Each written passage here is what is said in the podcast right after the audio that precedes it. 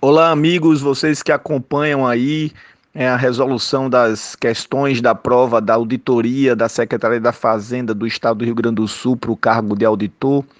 Meu nome é Ricardo Galvão, professor do portal Ricardo Alexandre, professor de Direito Penal. Vamos responder as questões da prova de Direito Penal.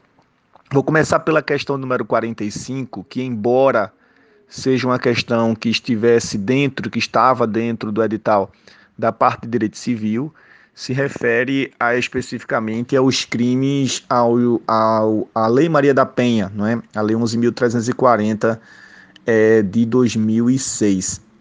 Essa questão dizia que uma mulher sofreu diversas formas de violência doméstica provocadas pelo marido e que, muito abalada, ela conseguiu ir a uma delegacia especializada e foi recebida por uma autoridade policial que, após ouvir suas queixas, adotou imediatamente as providências cabíveis. O expediente foi recebido pelo juiz com pedido de medidas protetivas de urgência.